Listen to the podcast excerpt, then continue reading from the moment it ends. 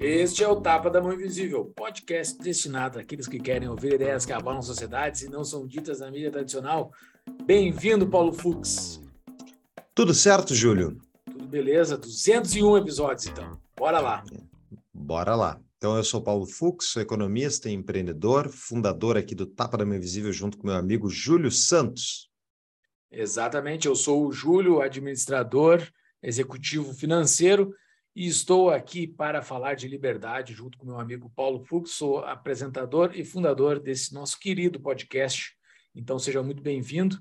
Hoje nós entrevistamos um convidado que é um achado. O cara é muito bom. Quem é ele, Fux? Ele é Igor Lucena, economista e doutor em Relações Internacionais pela Universidade de Lisboa, membro da Chatham House, da Royal Institute of International Affairs e da Associação Portuguesa de Ciência Política. O Igor é uma indicação da Mila Maia. Muito obrigado, Mila, pela dica. Foi uma entrevista muito bacana. O Igor, olha, a gente já discute isso no episódio, né, Júlio? Como é difícil achar informações boas sobre a guerra Ucrânia e Rússia, porque tem muita desinformação proposital aí no meio. E acredito eu que o Igor mostrou que é um cara bem ponderado e, e bem informado. E gostei muito do conteúdo dele. Não sei o que tu achou, Júlio? Ah, muito bom, cara. Tem, tem até aquela frase famosa, né? O primeiro a morrer numa guerra é a verdade, né? É verdade, então, é faz bastante sentido. Numa guerra é só é, é dedo e gritaria, né? O... É, a não, gente é triste, é triste, não é, não é. é, não é de dar risada. A gente dá risada aqui para tentar aliviar, mas é foda. É. A, a pauta, né? A gente trata os motivos da guerra, como é que a gente chegou nesse cenário, como é que a, poderia ter sido evitada a guerra e perspectivas para fina, a finalização dela. Então, uh, é um episódio bem completo e o Igor uh, mandou muito bem. Exatamente. E esse episódio é um oferecimento da nossa patrocinadora DBI contabilidade, a nossa contabilidade, a contabilidade do Tapa e a contabilidade já de vários ouvintes do Tapa. Para entrar em contato com a DBI, é só entrar em contato pelo arroba DBI Contabilidade. Você fala que é ouvinte do Tapa e ganha quatro meses de isenção de honorários, mais a isenção dos honorários para a abertura da empresa, caso tu não tenha aberto a tua firma ainda, ou se tu já tem a tua empresa, passa para a DBI também. Entre em contato é. com os caras, pode entrar também pelo site do Tapa, tapadamãoinvisível.com.br barra DBI. Os caras são sensacionais, é só entrar em contato com eles. Isso, ou no Instagram, arroba DBI Contabilidade. Fora isso, pessoal, a gente é uma nós somos uma iniciativa que conta com a ajuda de apoiadores, de pessoas que contribuem com o nosso projeto e ajudam a manter as luzes acesas. Então, Lá no Apoia-se, apoia.se barra Tapa da Mão Invisível, você pode fazer uma contribuição de 10 reais por mês, 10 reais é nada, 10 reais por mês, para participar do nosso grupo de apoiadores, que tem o Discord, uma ferramenta de comunicação que a gente usa para discutir ao longo da semana os variados temas que acontecem na sociedade, tem até canal que a gente trata que é manicômio, que é tudo que a gente deixa maluco lendo na, na mídia, tu coloca lá para dar risada com o resto do pessoal ou arrancar os cabelos, aí vai da tua perspectiva. Fora isso, então, se você quer ajudar o Tapa a ter mais episódios, com R$ 4.200 de faturamento mensal pelo apoia a gente vai publicar um episódio a mais a cada dois meses. E com R$ 5.200, a gente vai publicar um episódio a mais por mês, né? Porque hoje é um episódio por semana e é o que a gente tem entregue. Então, se você contribuir mais, mais tapa você terá. Exatamente. Se você já é um apoiador, fale para o seu amigo que não é um apoiador ainda e entre lá no nosso Apoia-se. Uh, você também pode ter a nossa canequinha ou a nossa camiseta do Tapa. É só entrar na viesbr.com, coloque o código de desconto TAPA, T-A-P-A, e você ganha um descontinho para comprar os produtos do Tapa e qualquer produto da loja. É só entrar em viesbr.com. É isso aí. Vamos para o episódio, então. Então, Igor, uh, cara, muito obrigado por ter aceitado o nosso convite, por estar aqui no Tapa da Mão Invisível. Vamos falar sobre esse tema bastante delicado que o mundão entrou em 2022. Ninguém esperava, eu acho que ninguém esperava que isso acontecesse. Até isso é uma boa pergunta que eu quero saber se alguém esperava que isso ia acontecer em 2022, né? Mas antes disso, cara, uh, qual é, como é que tu chegou para ser essa pessoa, uh, para poder falar para nós sobre um pouco da guerra? Qual é a tua formação? Da onde, uh, o que que você tem feito? Bom, primeiro eu queria agradecer estar tá falando aqui com vocês nesse podcast. É, acho que é muito importante a gente falar sobre alguns assuntos, principalmente esse com um certo grau de profundidade. Muitas vezes a gente não consegue explicitar para todo mundo o que está acontecendo do ponto de vista de pensamento geopolítico e acho que quando a gente tem um tempo maior isso é possível. Mas vamos lá. Eu sou economista, eu nasci em Fortaleza, no Ceará, uh, e tenho experiência pouco diferente aí, né, do ponto de vista empresarial e de uh, academia, né? Me formei em economia pela Universidade Federal do Ceará, mas tenho meu mestrado na área de economia de empresas, né? Então trabalho muito no mercado financeiro, então gráfico, análise, tendência, fusões e aquisições de empresas é o meu é o meu métier do dia a dia. É, meu, fiz uma pós-graduação pela Sample Escola de Negócios na área de finanças, mas já estava um pouco cansado dessa área de uh, economia clássica, puro, número, tudo. E sempre fui um, um, um analista voltado para a área fundamentalista, em analisar o que o contexto macroeconômico impacta em decisões de investimento. Então, é, foquei o meu doutorado na área de relações internacionais pela Universidade de Lisboa, em específico um campo de estudo que é a geoeconomia, né?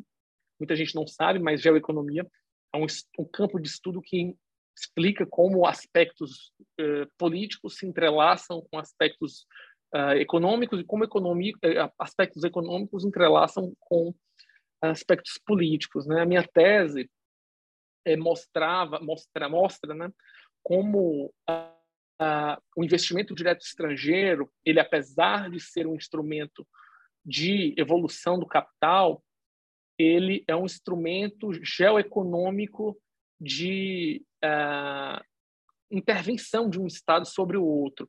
E como ao longo da história as nações mais desenvolvidas utilizaram o investimento direto estrangeiro como um veículo de investimento e como um veículo de, de projeção de poder dos Estados, né? Então de lá para cá trabalhei muito mais nessa área de de como essa parte política se engaja Fiz alguns trabalhos de consultoria específicos para Nações Unidas, para o Instituto Brasil-África. e hoje é, trabalho em. Também fiquei um tempo na presidência da Fundação Cultural Nipônica Brasileira, que trabalha com projetos de é, intercâmbio cultural entre o Brasil e o Japão.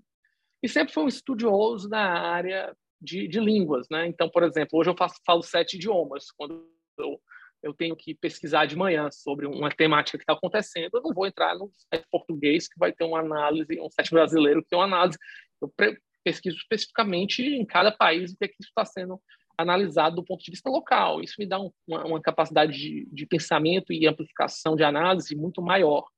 Então, assim, é, eu sou aquele nerd tradicional que conseguiu trabalhar e ganhar dinheiro e hoje, depois de um tempo, comecei a escrever, né? Alguns jornais de circulação nacional, Estadão, Valor, Veja, Gazeta do Povo, todos os grandes jornais hoje já têm artigos publicados meus. E depois disso, quando estourou a guerra na Ucrânia, comecei a ser chamado para alguns telejornais, basicamente de todas as grandes emissoras, de Record News, a CNN, Band News, é, Globo News para comentar Legal. os aspectos geopolíticos, né? Então, de cá para lá, desde que estourou a guerra, meio que eu comprei assim um microfone aqui, ó, que, que tem uma câmera e, e, às vezes eu tô com meus filhos, eu tenho dois filhos, então eu tô com dois filhos. Às vezes eu estava nos Estados Unidos de férias e aí estourou o barril do petróleo e eu aqui com eles dois, eles têm quatro e dois anos, a gente no parquinho e entrava aí para Band News para comentar uma decisão do governo Biden, ou o que, que isso implicar no Brasil. Então, minha vida está sendo basicamente essa.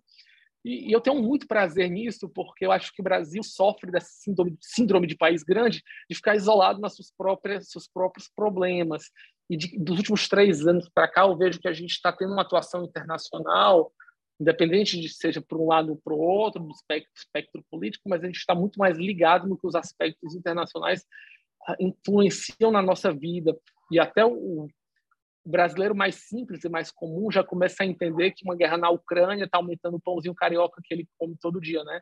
E aí, como isso está sendo visto no Brasil inteiro, pode se chamar de pão francês, carioca, cacetinho, dependendo de onde é que você está tendo no nosso país. Mas o meu ponto é esse, entende? Eu estou tentando através desse grau de conhecimento, passar um pouquinho do que eu uh, aprendi ao longo dos anos, né? E eu também sou professor, né? Tem gente que, tem gente que a sua a sua terapia para psicólogo, tem gente que é ir para o ABB, eu gosto dar aula, então eu nunca saí muito da, do, do balcão e acho que para todo economista, todo grande economista, ou quem quer se tornar um grande economista, você tem que estar na sala de aula, né? Não é à toa que os grandes economistas continuam a ser professores, independente deles serem ministros, presidentes de bancos centrais ou até mesmo ganhar o Nobel, eles continuam dando aula, mesmo esporadicamente. Eu acho que isso faz parte do nosso entender como uma base de que a gente precisa é, entender a melhor alocação de recursos escassos da sociedade, né? Que é a base da economia e como isso vem se modificando dia a dia. Então, Igor, mas me conta um pouquinho mais como é que foi essa tua experiência no exterior, porque eu, eu vi, tu falou, tu falou que fala sete línguas, mas tu chegou a morar no Oeste, no, no Sudeste Asiático ou algum lugar desse? Cara, eu sempre tive. O, canto mesmo que eu morei, eu morei na Nova Zelândia, eu ainda tinha 13 para 14 anos, e foi o, acho que foi uma experiência da minha vida, porque e eu realmente aprendi o inglês básico, né? Mas é, você, quando você está no outro país, você revivencia uma outra cultura. E de cá para lá, sempre tive um interesse, principalmente pela economia, por entender como os hábitos culturais das pessoas influenciam as suas decisões econômicas, né? E aí é, voltei para cá, para Fortaleza, e aí comecei a fazer. É, primeira, a primeira língua, logo depois que eu aprendi inglês, foi japonês, é, para vocês terem uma ideia. Eu passei um, dois meses no Japão, foi pouco tempo, mas o ponto principal é que eu tenho um projeto que se chama Sana, um evento de cultura geek no, em Fortaleza, que já tem 22 anos. Foi assim a minha primeiro grande empreendimento. E aí é um evento que são seis dias ano, por ano, são, tem umas 100, 120 mil pessoas por ano. É um evento bastante grande, que envolve essa parte de games, quadrinhos, etc. E como a gente trazia muitos convidados do Japão, cantores, artistas, dubladores, eu terminei aprendendo por, pela necessidade também do negócio. E línguas é um pouco como matemática. A partir do momento que você começa a desenvolver uma formação de como ela é feita, começa a se tornar mais fácil. Então, depois eu fui para o francês, paralelamente aprendi italiano junto, uh, que tem uma formação gramatical parecida, depois entrei no alemão, fui para o espanhol porque eu achava ridículo saber todas as outras línguas e não saber o que o pessoal fala aqui na América Latina. Isso é uma certa ilógica, né? E aí, depois de um tempo, isso vai se tornando gradativo, né? E o pessoal pergunta, ah, mas é muito difícil e tal. Eu disse, olha, no começo, sim, mas você se policia e você começa a, a emergir mesmo não estando lá. Como, né? Você, eu chegava em casa de manhã, e assistia, o, li, o telejor, li o jornal impresso do país, da língua que você está aprendendo, você te, lê, vê, escuta o telejornal da língua que você está aprendendo, você baixa um aplicativo tipo TuneIn, quando você vai para a malhação, em vez de você botar a sua música, você bota o jornal de rádio na língua, e isso vai entrando drasticamente na sua, sua cabeça. E como eu trabalho com muito essa parte de finanças e fundos, então eu tô, sempre estou viajando. Então, sempre estou, principalmente na Europa. Então, você está lá e você vai pegando a experiência e juntando. Então, foi uma coisa que se tornou meio que gradativa, né? E às vezes meus alunos ficam chateados porque eu dou algum, alguma literatura que está numa outra língua, e aí, é aí eu tento ver o que é que eu tenho, em português para passar, eles querem ver o original, só, tenho o original, mas só está aqui em alemão, e às vezes eles tentam puxar isso, eu digo, olha, isso é um ponto complicado ainda do Brasil, né? O fato da gente não ter nem mesmo uma grande maioria da população falando inglês. Então, quando eu estava no doutorado em Portugal, todo mundo falava pelo menos quatro línguas, né? Pelo menos uhum. quatro. Então, já é uma diferença abissal do ponto de vista de cultura e como isso reflete dentro da, da análise de vida das pessoas. Então, Uh, além do mais, para mim é, é divertido. Então, para mim é divertido ir para uma livraria. Eu sou rato de livro, então eu vou para uma livraria na França e começo a pegar os livros sobre as temáticas que estão ocorrendo, ou eu estou indo numa livraria na Alemanha e também pego o que está acontecendo do ponto de vista de política europeia, gosto muito de estudar essa parte de integração social de países, mudanças de, de moedas, é, impactos inflacionários. Então, na prática, para mim, é, é, é, é, um, é, o meu trabalho que vira uma diversão. Assim, né? Legal. para mim, eu digo que eu não, não escolheria outra profissão que não fosse essa, que seja um economista que que encara valores sociais e econômicos. Então, eu tento me dividir um pouco entre uma pessoa que usa economia para empreender, né? Vou dar um uhum. exemplo básico. Eu estava analisando antes de falar com vocês pela manhã o índice de ações das empresas armamentistas listadas nas bolsas, né? No meu ponto de vista, vai ter uma grande opção de ganhos agora com essa situação na, na Ucrânia e na em Taiwan. Mas, ao mesmo tempo, eu estou fazendo um, um, trabalho de pesquisa entre oportunidades de investimento do Nordeste para a costa leste africana, que é uma parte do desenvolvimento, e estou falando com vocês sobre aspectos do que está acontecendo dentro do planeta do ponto de vista geopolítico. Então, uhum. eu acho que quando o economista tem essa, essa multi-área de, de faceta, né? E, e, e, às vezes eu recebo, não é a primeira vez, a gente está em período político-eleitoral, então eu sou chamado por alguns candidatos a governo para é, de debater um pouquinho sobre ideias de políticas de planos de governo. Então, o que é que eu vejo de estar errado no país e que tem exemplos práticos fora e como é que isso pode ser adaptado para a nossa realidade. Legal. Muito legal. Uh, nós aqui nós falamos uh, sobre temas que não são ditos na mídia tradicional. Um deles é uh, ver o que a academia está produzindo. Nós já fizemos um episódio específico sobre uma monografia específica que a gente achou um tema bastante interessante já fizemos sobre uma dissertação e, e, sobre essa tua de doutorado eu achei bem interessante, cara, porque a gente fala bastante de finanças aqui e é um tema que me interessa muito. Uh, essa alocação de capital direto uh, e essa análise econômica e política em cima disso deve ser bastante interessante. Se puder depois passar o link para nós, pelo menos deixar ah. nos nossos show notes do, do episódio para os nossos ouvintes puderem ler, que eu quero ler pelo menos. claro. É, no, no resumo, né, eu vou resumir aqui uma frase, né? É, quando você está comprando um carro da Volkswagen e 20% da Volkswagen é, da baixa, é, é, de propriedade da Baixa Baviera, você, na prática, está é, financiando o desenvolvimento econômico de um outro estado. Né? Então, você compra, toda vez que você está comprando um carro é, alemão da Volkswagen, um Porsche, sei lá, você está financiando o cara construir uma ponte no outro estado. Quando você uh, compra um Hyundai, onde a política de desenvolvimento da Hyundai repassa pelo Instituto de Previdência Social sul-coreano, você está fazendo com que quem pague a previdência sul-coreana são os brasileiros indiretamente. Então, isso é uma política de, de expansão de poder do Estado. O Estado consegue, através de multinacionais, fundos soberanos, uh, sovereign, uh, state-owned enterprises, uh, projetar o poder dele em outros estados. Né? O mundo é uma grande hoje arena do ponto de vista geopolítico, onde existem países que são players e países que são stages. Né? Hoje o Brasil é um stage, mas o Brasil pode se tornar um player. Isso depende da nossa capacidade de projetar uma estratégia. Né? Os Estados Unidos e a Inglaterra fizeram isso há muito tempo, os asiáticos também. Né?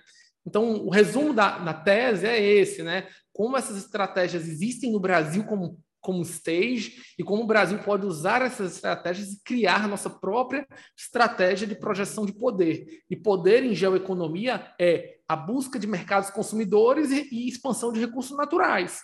Agora, é um mundo de competição que a gente tem que entender como a gente vai se portar daqui para frente. Perfeito. Só deixar para o pessoal que não, é, como tu bem falou antes, a maior parte dos brasileiros não fala inglês, então a gente evita os termos anglof anglofônicos tá.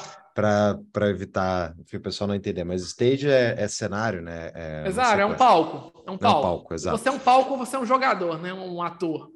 Mas tu está falando como os estados, realmente, os estados, eles, uh, as pessoas que estão à frente de estados fazem esse, esse trabalho hoje em dia, porque a gente tem um comércio que é extremamente regulado, para os blocos econômicos, enfim, relações bilaterais.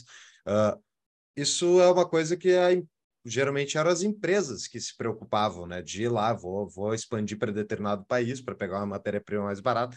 E a, tu enxerga que o Estado meio que se adonou dessa, dessa, do direcionamento dessas políticas industriais, de forma, o Estado, digo, vários estados ao redor do mundo fizeram isso? Totalmente. Eu acho que a visão do Estado liberal clássico que a gente assiste, onde o Estado não se intromete dentro de assuntos econômicos empresariais, isso não existe mais. a visão, e isso, isso se entrelaça com a história. A, a, a, visão errônea de Kissinger e também de, de Richard Nixon de que a China, ao abrir-se para o capitalismo, se tornaria um Estado liberal, foi errada. E a gente assistiu a um Estado que é iliberal e capitalista ao mesmo tempo. Então, para você competir com esse tipo de Estado, e eu estou falando também da Arábia Saudita, Emirados Árabes Unidos, a própria Rússia, a, a posição liberal dos, outros, do, dos Estados ocidentais, da União Europeia, dos Estados Unidos mesmo é: olha, se a gente deixar as empresas livres sem nenhum tipo de ajuda, elas serão facilmente engolidas. Como é que você faz a, a, a comparação de, um, de, uma empresa americana, por mais forte que ela seja, contra uma, empresa estatal chinesa que tem uma injeção absurda de capital vindo dos cofres do Tesouro Chinês. É muito, é uma disputa uh, que não tem capacidade de competição, por mais liberal que seja a empresa. Então, dentro desse ponto de vista, o Estado ele se entrelaça direta ou indiretamente, e aí, na minha tese, você tem graus diferentes de, de liberalismo. Né? Você tem um não liberalismo, que é basicamente o modelo chinês, né? onde o Estado, ele, pelos fundos soberanos, pelas empresas estatais, ele entra procurando mercados consumidores e fontes de energia fontes de mineração. Então, por exemplo, ele comprar uma, uma, uma, uma empresa hidrelétrica no Brasil, isso é, isso é geoestratégia, isso é geopolítica clara. Ou você tem um Estado é, que eu gosto de chamar de é, é, é, é meio liberal, que, são, que, é o modelo europeu, onde os europeus têm participações em empresas, como, por exemplo, Volkswagen, Renault, a própria Airbus, e aí eles competem com regras de mercado, mas tem um certo limite até onde o Estado vai. E tem um mais liberal, né, que é o modelo americano, inglês, australiano, onde o Estado ele não está diretamente, mas ele está indiretamente. Né? Ele usa o seu poder de persuasão pelas suas embaixadas, ele usa o poder de financiamento externo com bancos, como por exemplo o Ex-Im Bank, né, o banco de, de, de fomento americano, que isso impulsiona as exportações, mas ele não está diretamente dentro da atividade comercial. Então, o liberalismo que existe hoje é um liberalismo de três graus. Um liberalismo fraco, que é esse modelo chinês-russo ou árabe. Você tem um meio liberal, que é um modelo mais europeu, e um modelo americano, que, apesar dele ser mais liberal, mas o Estado está lá. As embaixadas americanas não são embaixadas protocolares, são entrepostos comerciais que têm objetivos claros em cada país e que eles usam essa relação das empresas com as embaixadas para expandir seus, seus mercados consumidores. Então, uh, do meu ponto de vista, quem não é, vê essa realidade do país e advoga um liberalismo puramente clássico, onde o Estado só tem que regular, vai ficar para trás, porque o mundo está operando de outra maneira. O mundo está tá, tá trabalhando de alguma maneira entrelaçadas com Estados. É, mas eu só eu disputo esse teu ponto se a gente tivesse liberalismo clássico onde o Estado cobrasse, sei lá, 10% da renda do país, essas empresas teriam uma capacidade de competição muito superior. A questão é que eles não cobram isso, eles cobram 40% e devolvem um pedaço disso através de políticas geo, enfim, geopolítica, né? Então... regulam o copo do cafezinho que o cara pode Exato. tomar na empresa. Aí é o ponto. Aí é, aí é o ponto. A gente pode controlar, talvez, os estados liberais, entende? Uhum, sim mas a gente não controla os estados iliberais. Então, como a gente não está no cenário hoje, né? Porque não está no não cenário existe. hoje. É, não, se você não controla as atitudes de uma Arábia Saudita com a Saudi Amaranco, ou você é um state grid com a China, como os estados liberais vão ter que trabalhar para competir com essas empresas? Assim, a gente tem essa visão nossa ocidental de que é possível isso. E eu concordo, olha, eu, eu, eu não estou discordando, não. Eu acho que seria maravilhoso um Estado com baixos impostos, com a liberalização de mercado. Eu acho que seria emocionante. Mas não é o que não é o que está no prato do dia. O prato do uhum. dia é o um mundo com Estados liberais. E como é que a gente vai é, combatê-los? Esse é o ponto. Perfeito. Quem, quem está caindo no nosso é, no nosso podcast hoje, né? Esse é o episódio 199, 201. Não. Esse é o episódio 201. Já fizemos 200. Então, uh, temos 200 episódios falando qual é a nossa posição política. Não vamos, não vamos polemizar, não vamos polemizar aqui, porque a gente tem, a gente tem, não, mas... tem... Desculpa. Mas não? Não, mas não, eu ia falar que eu, eu concordo com o ponto do, do Igor. Não, não, eu não, concordo é, também. Né? Concordo também. Não, Mas, o mundo uh... não é um mundo liberal que a gente sonha, Exato. né? É, é. O Exato. mundo é o que tem para hoje, é o que tem para hoje é isso. Pessoal, uma breve pausa na nossa programação para quem está procurando alternativas de investimentos. O futuro é muito incerto, mas o que sabemos com certeza é que impostos vão ser cobrados e que o mundo está ficando cada vez mais digitalizado. Por isso, empresas que utilizam novas tecnologias para atingirem crescimento exponencial, as chamadas startups, são apostas interessantes de investimento, né, Fux? Exatamente. E a CapTable, a nossa parceira desde 2018, está crescendo e colocando cada vez mais startups à venda na sua plataforma. Caso você queira participar de um grupo que analisa na minúcia investimentos em startups, esse grupo liderado pelo Júlio Santos, meu colega aí de podcast, conheça o Tapa Angels. A gente já fez diversos eventos para quem está no grupo. Conversa com founders de startups, discussão das teses de investimentos de cada modelo de negócio. A gente também viu como é que se avalia e se investe em startups. Então, tudo isso é gratuito. É só se inscrever no nosso site, tapadamainvisível.com.br. Tem um banner bem grande chamado Tapa Angels. Clica lá, se inscreve, vem participar do grupo, vem participar das discussões e vem aprender a investir em startups. Voltamos ao episódio tem para hoje é isso, e o Estado é ruim, o Estado é mau, e no seu ápice ele faz guerra. Né? No seu ápice, quando acaba a conversa, ele faz guerra, e aconteceu agora em fevereiro de 2022, uh, dois países com McDonald's brigaram. a tal frase falava que dois países com McDonald's nunca brigariam. Dois países com McDonald's brigaram, agora um não tem mais McDonald's, né? que ele fechou todos os McDonald's, ele, ele cooptou, ele estatizou praticamente, eu acho, sei lá o que Foi. É, né? Foi, Foi. uma estatização né, que a, que a Rússia fez. Mas uh, como é que foi o como é que foi o cenário assim, cara? Como é que como é que se chega numa situação aonde não há mais o diálogo, né? Uh, que tu não que tu não que tu passa um exército por, por cima da fronteira, né? As, aquelas imagens que agora estamos gravando em agosto de 2022, né? Quem está nos ouvindo em 2035 já sabe o desfecho de tudo. Estamos nesse contexto, então estamos dentro do contexto, não, não sabemos direito que para onde para que lado vai, mas as imagens que chegaram, acho que foi no mês passado, dos soldados em cima dos tanques atravessando a fronteira, uma imagem emblemática, assim, tu fica pensando, é uma imagem que tu só via em filme tempos atrás, de como seria um soldado atravessando a fronteira, né, tomando um outro país, e agora tem imagem do soldado filmando do celular, um momento que ele atravessa a cancela da, da fronteira com um tanque. Isso é um momento que ali acabou a conversa, né? Como é que chega nesse momento, cara? São, são vários pontos, né? Isso não chega do dia para a noite, né? É um, um, acho que o ponto fundamental é momento, tempo e oportunidade. Primeiro, eh, a oportunidade se fez, do ponto de vista estratégico, quando Angela Merkel sai do poder, então você tem a líder mais importante da Europa e aquela que tem a maior capacidade de entender a, a, a política e a geopolítica russa, ela deixa a cena. Você tem a mudança do poder na Casa Branca, onde o presidente Joe Biden era um presidente não, não testado dentro do campo de, de, de vista de uma crise, onde talvez o presidente Putin sabia até que ponto o presidente Trump poderia usar seu, sua, seu ponto de vista militar. Então, é, uma, uma pessoa radical reconhece, o, o, às vezes, o radicalismo do outro. Eu digo isso do ponto de vista de, de ações de Estado. Né? O presidente Trump ele não é uma pessoa que de consenso, ele é uma pessoa de radical do ponto de vista de Estado. Agora, é, eles viram esse movimento e eles viram o movimento da pandemia, uma, uma desorganização do ponto de vista da, das nações aliadas do Ocidente, que tornou o momento adequado. A anexação da Ucrânia é algo que já vem sendo trabalhado pelos russos há bastante tempo, do ponto de vista de política, do ponto de vista da própria questão da Crimeia. Agora, eles não imaginavam que seria tão complexo, né?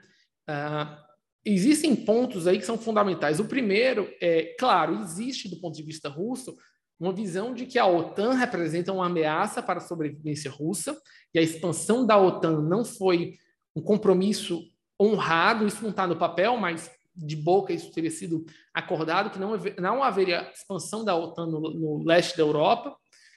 Agora, os compromisso países... de boca, desculpa te interromper, compromisso de boca para isso não, vale. Fica, né? né? não vale. Mas olha, no mundo, no mundo das relações internacionais, diversos compromissos de boca são feitos antes do acordo final. Então, o problema é que isso não chegou a, ser, a ir para um acordo final.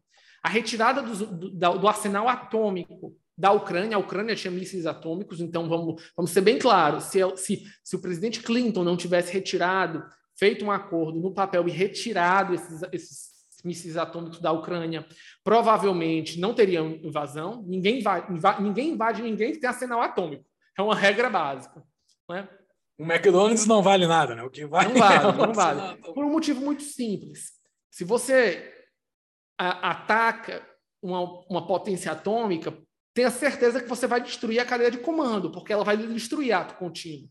Por isso que é muito difícil hoje você dizer, ah, vai ter uma guerra nuclear, é muito difícil a gente falar isso, porque quando uma guerra nuclear ocorre, se você não destrói na o seu adversário de imediato, ele vai lhe destruir a outra potência atômica. E a gente não sabe como isso ocorre, porque a grande maioria das armas atômicas está nos oceanos, estão em submarinos militares, que não, não tem uma, uma localização é, fixa. Né? Então, uhum. por isso que é muito difícil você ter um, um embate atômico, porque é muito complexo. Né? Agora, uh, o presidente Putin, de fato, ninguém em sã consciência até pelo menos uns 15 dias antes da, da, da invasão, imaginava que isso iria ocorrer. As sanções econômicas e a visão unilateral do Ocidente foi muito disputada.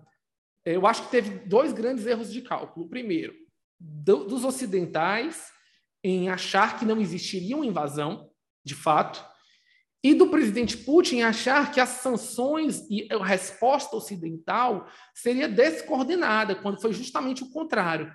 Nós nunca vimos uma decisão e, uma, e um conjunto de ações militar, financeira e do ponto de vista de sanções tão coordenada quanto dos países da OTAN e de outras nações que não são OTAN, né, como a, o próprio Japão, a Coreia do Sul, todas unilateralmente contra a Rússia.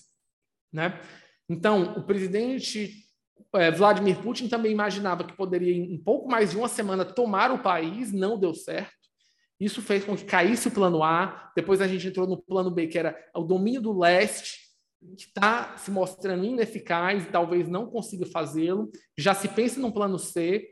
Então, o fato é que nessa guerra não há vencedores. Não há vencedores, mas quebrou-se uma institucionalidade de 70 anos que era o mundo se move por razões comerciais e econômicas. Ninguém vai cruzar a fronteira de um, um, ataque militar com medo de dinamitar sua própria economia. O presidente Putin fez. Ele cruzou uma linha vermelha, ele imaginava que não teria sanções econômicas, não teria impactos dentro do seu país e está sentindo. E isso vai começar a ser sentido mais profundamente a partir do segundo semestre. Eu acho que a Rússia não vai conseguir honrar pagamentos daqui para frente. Né? O pessoal tem uma falsa visão da valorização do rublo, mas é porque o mercado do rublo não existe. Você pode comprar rublos, mas não pode vendê-los. Então, na prática, a gente vai ver uma, uma, uma maxi desvalorização quando as reservas internacionais começarem a cair. Isso vai ser, pra, isso vai ser óbvio, porque todo dia você está consumindo reservas internas, pagando essa guerra, esses custos de guerra. Né?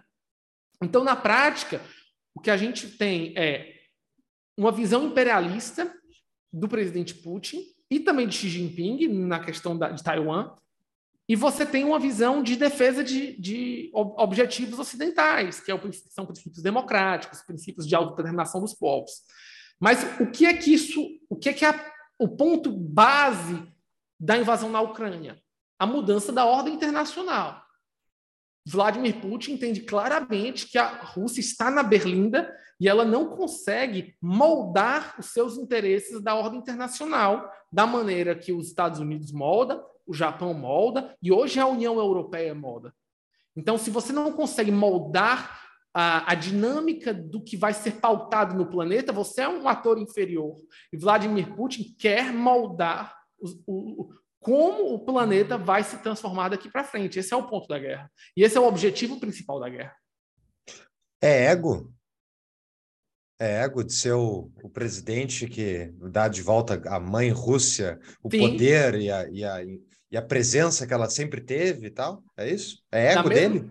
da mesma maneira que Vladimir Putin quer deixar na história que a Rússia voltou, voltou ao patamar de superpotência e começa a ditar os, as regras e o que, é que vai ser colocado no âmbito das relações internacionais, Xi Jinping da China quer entrar na história como o grande reunificador da China.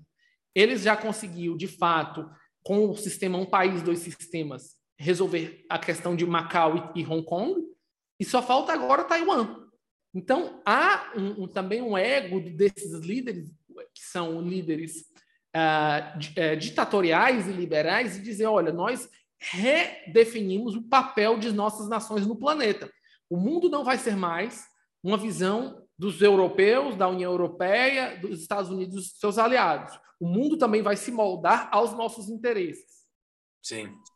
Não, e a China, ah, dá para a gente fazer um episódio só de China depois, né? Um, a gente pode convidar um dia, né, Igor, para falar só sobre a China, porque a China é claro. é sensacional, né? Porque tem gente que não tem, uh, e até eu, pouco tempo atrás, eu não tinha a dimensão. A China era, era o maior país, avaliando o PIB do mundo, por, sei lá, por, foi por não sei, por milênios. mil anos, sei lá, milênios, né? Foi por muito tempo, era o maior país do mundo. Só que a gente Durante não tinha contato, os países eram desconectados, né? Mas ele era a maior potência do mundo. Ninguém chegava nem perto da China, né?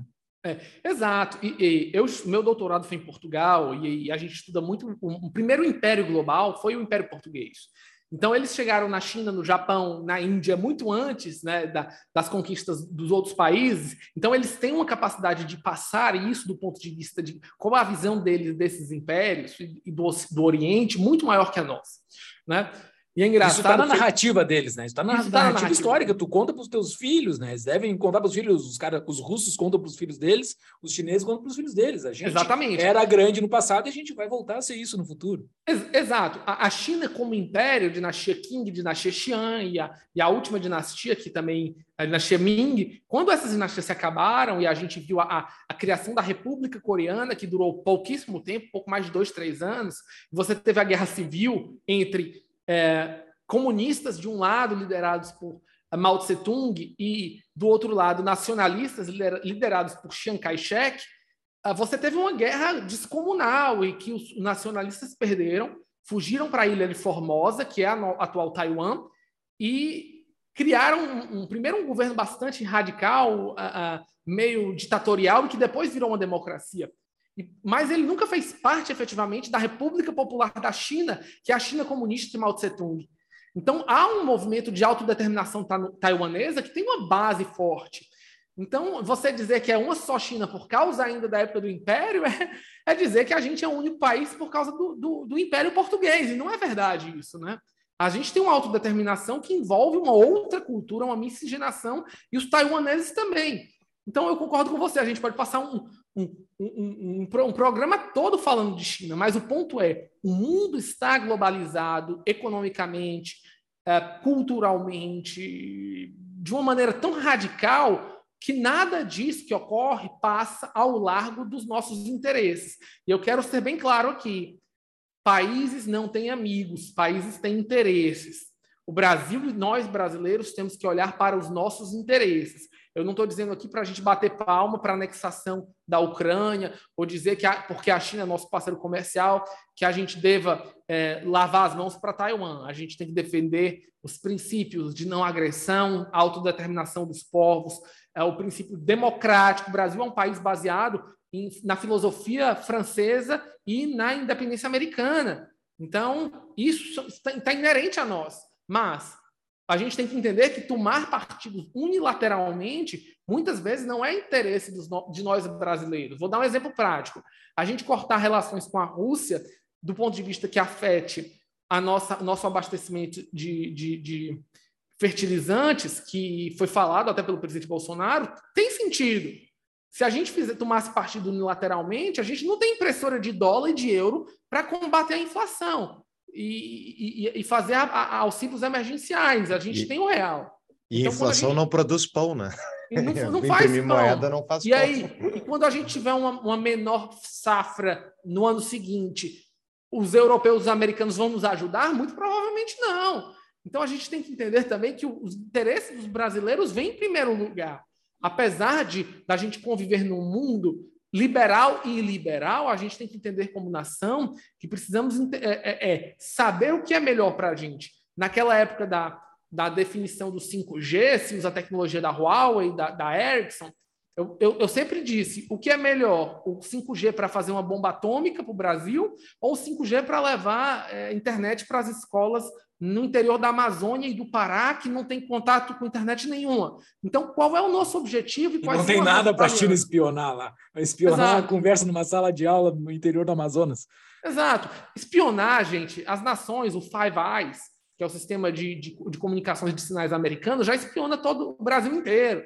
Os chineses já espionam a gente com o TikTok todo dia. Então a espionagem não, não vai mudar. A diferença é que a gente tem que aprender a espionar os outros também. Não é o fato de a gente estar sendo espionado. Essa é a verdade do fato. Essa é a, a, a real política, entendeu? Espionagem mesmo foi quando o Tucker Carlson, uh, daqui dos Estados Unidos, o jornalista. Eu sei, uh, da, da, da, Fox. Da direita aqui dos Estados Unidos, da Fox News, foi visitar o Bolsonaro no gabinete do Bolsonaro, tirou uma foto com um cocar. Não sei se vocês viram, isso foi muito vi, engraçado. Tirou uma foto com um cocar e atrás tinha um, tinha um Wi-Fi da Huawei, assim, da ó, no gabinete do Bolsonaro, desse tamanho, sabe? Lá, se tem um problema, é esse é o problema. Exato. Então a gente tem que entender como, como nação, né, qual é o nosso objetivo. E, e no meu ponto de vista, hoje a gente tem três grandes polos de poder, tá? No mundo. E esses polos de poder, eles são econômicos, eles são militares. A gente tem os Estados Unidos, que lideram um polo anglofônico, que você envolve Reino Unido, pós-Brexit, Austrália, Nova Zelândia, por causa do Five Eyes, o Canadá, né, e, alia e outros aliados periféricos, como a Coreia do Sul, o Japão mas eles são um bloco muito coeso de poder e determinação econômica. Um outro bloco é o bloco europeu. A União Europeia é um bloco que, apesar dela também ter princípios liberais, ela tem interesses próprios, principalmente interesses no norte da África, na União Europa Africana. continental, daí tu tira o, o Reino, Unido. Reino Unido. Tira o Reino Unido. Estou falando alemã, eu estou falando União Europeia. Os 27 da União Europeia, o euro, como projeto de poder, né? E, e, e, eles têm um poder muito interessante, que é o poder de ditar regras. Como eles têm um single market de 500 milhões de habitantes, o que é regra na União Europeia termina virando regra no planeta inteiro. Então, o socket agora do nosso iPhone né, vai ser igual para todo mundo, porque a União Europeia determinou que vai ter um padrão só, o USB-C. Os Estados Unidos vão, vão colocar o mesmo padrão para poder estar no mercado europeu e provavelmente todos os outros países vão estar com o mesmo padrão europeu. Então, isso é um poder de ditar regras e ditames muito forte. Né? Ah, o euro se tornou a segunda maior. É, é, é, é como é que se diz? Maior é, reserva de valor, meio transacional, e quando você junta as, as ações que usam o euro, eles chegam a passar os Estados Unidos. E o outro eixo de poder é China, Rússia, nações árabes, que são nações iliberais, que têm um, um movimento econômico de: olha, a gente não gosta desse negócio de democracia, mas as regras de comércio e de negociação de empresas e ações de bolsas, a gente acha legal, então a gente vai, vai adotar isso. Então, o ponto é que o Brasil ele se, se, se negocia nesses três meios. A gente tem interesse no acordo Mercosul-União Europeia, é muito importante para o Brasil, para a gente ter mais mercado consumidor e para a gente ter carros mais baratos e a gente poder melhorar o nosso parque fabril, trazendo equipamentos europeus. A gente tem interesse no mercado americano, principalmente na área de defesa, e porque os Estados Unidos é historicamente um grande investidor de FDI no Brasil. Mas, ao mesmo tempo, a China é o nosso maior mercado consumidor de produtos. Então, como nós conseguimos transacionar e ter relações comerciais entre esses três blocos de poder ao mesmo tempo, sem uh, tomarmos posturas unilaterais? Esse é o ponto. Essa é a grande discussão internacional e a grande discussão geopolítica hoje. Interessante isso. Uh, Muito bom. Tu falou, tu citaste um, um termo que foi Five Eyes, uh, cinco olhos, é Five Eyes. O que, que, é isso, por favor? O Five Eyes, ele é um, é um grupo de, de compartilhamento de inteligências, né? eles chamam de cinco olhos porque eles envolvem Austrália, Nova Zelândia, Canadá, Reino Unido, Estados Unidos. São cinco países anglofônicos que trocam informações de inteligência conjuntamente relacionadas a sinais, ou seja, tráfego de internet, rádio, televisão, todo tipo de. É, o que a gente está falando agora está sendo captado pelo Five Eyes. Então, eles fazem esse sharing de informações. Inclusive, tem uma, uma série. Eu posso, posso falar aqui de série? Pode ser claro, à vontade. Chamado. É, eu acho que é, é Twin Peak, eu acho. Não, Pine Gap. Pine Gap não sei qual é o nome em português, está no Netflix. Eu ponho Ele mostra ele mostra o relacionamento de um grupo de americanos e australianos dentro do sistema do Five Eyes. Como essa interligação de informações e cruzamento de informações de inteligência. E os americanos focam muito sua política externa baseadas no Five Eyes. Eles acreditam que essas nações que têm valores em comuns baseados na sua, na sua colonização, né? australianos, neozelandeses, canadenses, ingleses e eles mesmos, podem conjuntamente fazer esse tipo de sharing de informações. Então, MI6, CIA, uh, NSN, AAS, todos esses órgãos que são a base da inteligência militar e civil trocam informações. E isso, obviamente, está envolvido a espionagem no planeta inteiro. É basicamente todo satélite, equipamento ligado, passa por dentro do sistema do Five Eyes. Uma pausa no nosso episódio para quem quer conhecer dinheiro de verdade. No início do século XX, Júlio, o banqueiro JP Morgan, que é, nomeia um banco que ainda existe nos Estados Unidos, ele disse: ouro é dinheiro, todo o resto é crédito. Sabiamente, ele sabia que ouro era o lastro, pois não era dívida alheia. Infelizmente, para a sociedade e pessoas de bem, o ouro falhou como dinheiro né, em se manter longe das amarras do Estado e foi cooptado por bancos centrais e cerceado ao redor do mundo inteiro. Pois em 2008 nasceu uma alternativa focada em superar as falhas do ouro e novamente libertar a sociedade das amarras do dinheiro estatal, que é esse dinheiro inflacionário, né, que depende da credibilidade dos nossos políticos. Então, esse dinheiro se chama Bitcoin. Boa. Pessoal, vocês querem entender o que é Bitcoin? Peguem na mão do meu sócio, Paulo Fux, que ele vai te conduzir por essa estrada maravilhosa chamada Bitcoin. Ele vai te ensinar como investir, armazenar, trocar essa moeda verdadeiramente escassa. Conheça no projeto dele chamado Concierge Bitcoin, que é o projeto da consultoria dele chamado chamada Proteus Associados. É isso aí. Inscreva-se para saber mais em tapadamãoinvisível.com.br barra BTC e se você se inscrever lá, eh, ganha um descontinho especial sobre qualquer produto comprado. Voltamos para o episódio. Volta, isso foi ótimo para dar esse preâmbulo aí do como é que a gente está em relações internacionais hoje no mundo, mas falando especificamente da guerra Ucrânia e Rússia, né, uh, eu gostaria se pudesse dar um, tu consegue dar um contexto sobre a primeira invasão da Rússia lá à Crimeia em 2000, foi 2005, acredito, né?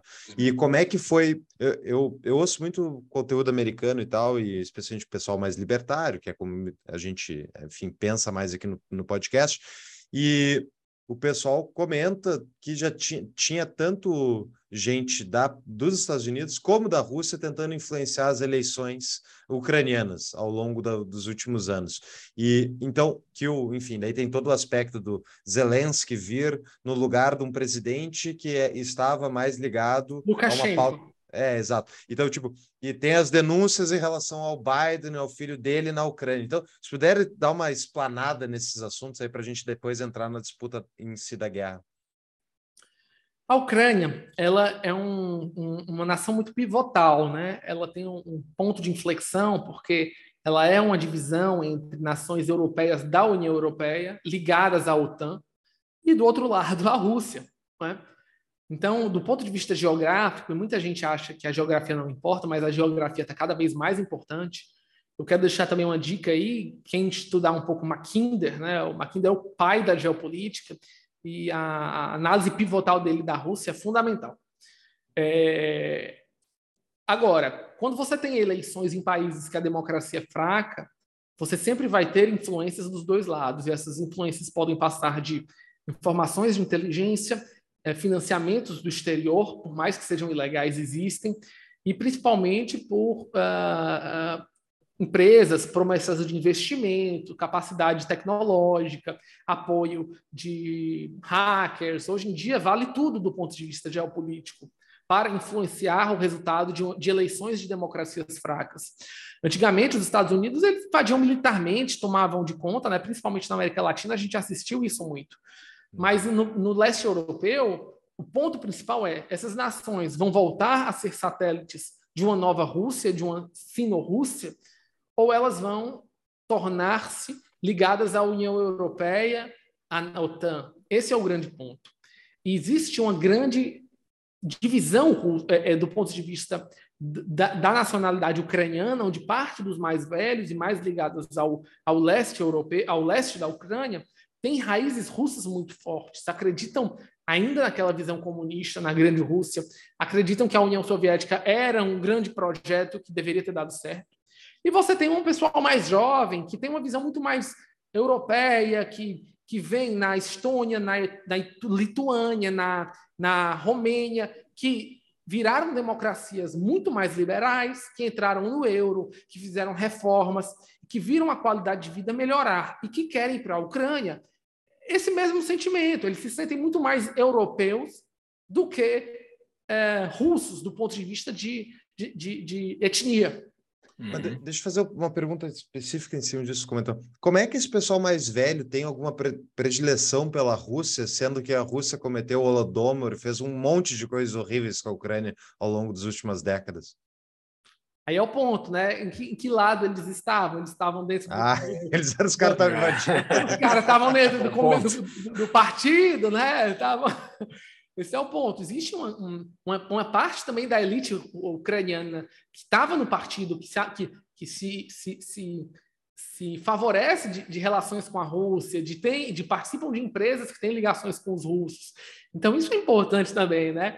É, há esse sentimento, e também há o sentimento nacionalista, de que muitos deles se sentem russos mesmos, que, acham, que veem na, no, no dialeto russo até mesmo a sua própria a sua própria identidade nacional, né? Lembrando que Kiev, que tem mais de mil anos, foi o berço da civilização russa, né? E a civilização russa, que depois se tornou a civilização russa e depois passou para para mãe Rússia, né? E foi para Moscou, uma coisa muito mais jovem do ponto de vista de civilizacional.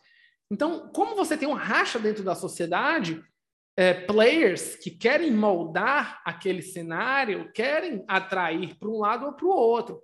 E às vezes, quando esse, esse movimento se exacerba, né, como teve a queda de Lukashenko, manifestações públicas, a, a Rússia viu isso, olha, como um, uma intromissão quase que muito radical do Ocidente dentro da, da Ucrânia.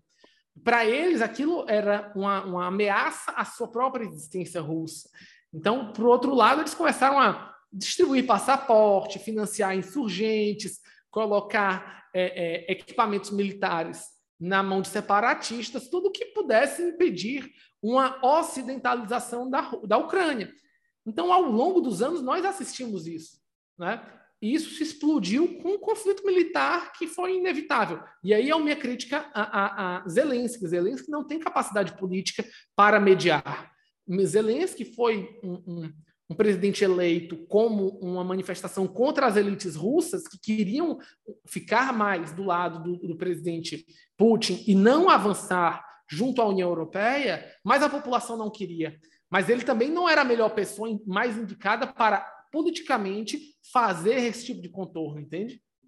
Ele é bem ocidentalizado, né? O, ele, é, ele é muito ocidentalizado. Muito ocidentalizado.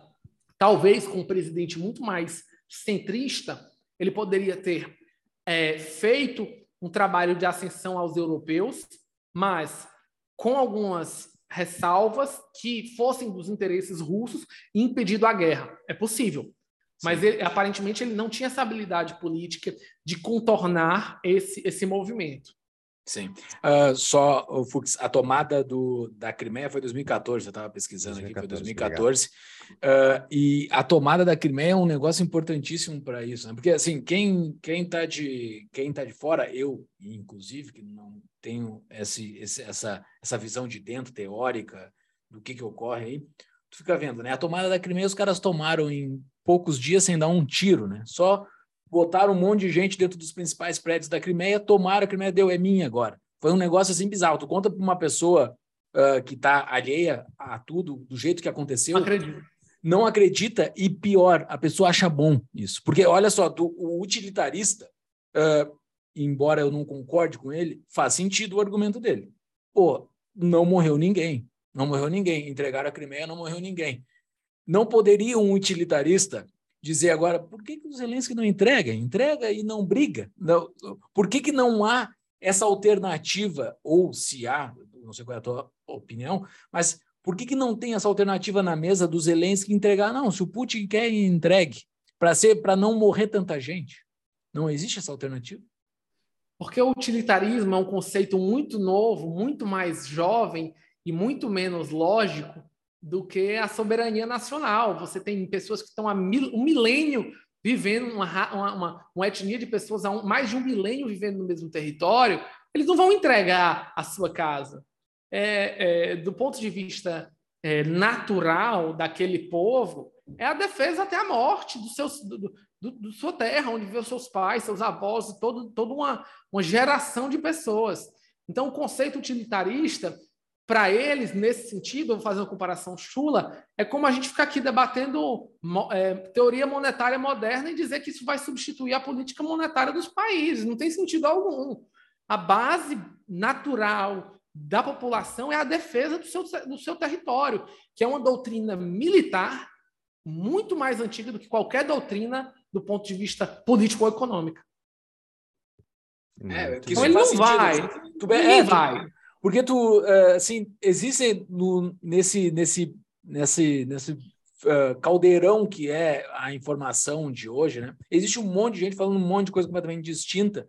Uh, e daí existe os, os, os caras do deboísmo, assim, que ficam, é. não, não vão brigar, não vão brigar, mas não existe essa alternativa, não existe, porque se tu, se tu poupa a vida agora, tu, tu, tu, tu, tu entrega a tua liberdade futura, né? Porque os caras eles têm ódio daqueles que estão ali, né? Eles querem eles querem tirar uh, o, o jeito de viver deles, né? Eles querem mudar o jeito de viver das da, daquelas pessoas, né?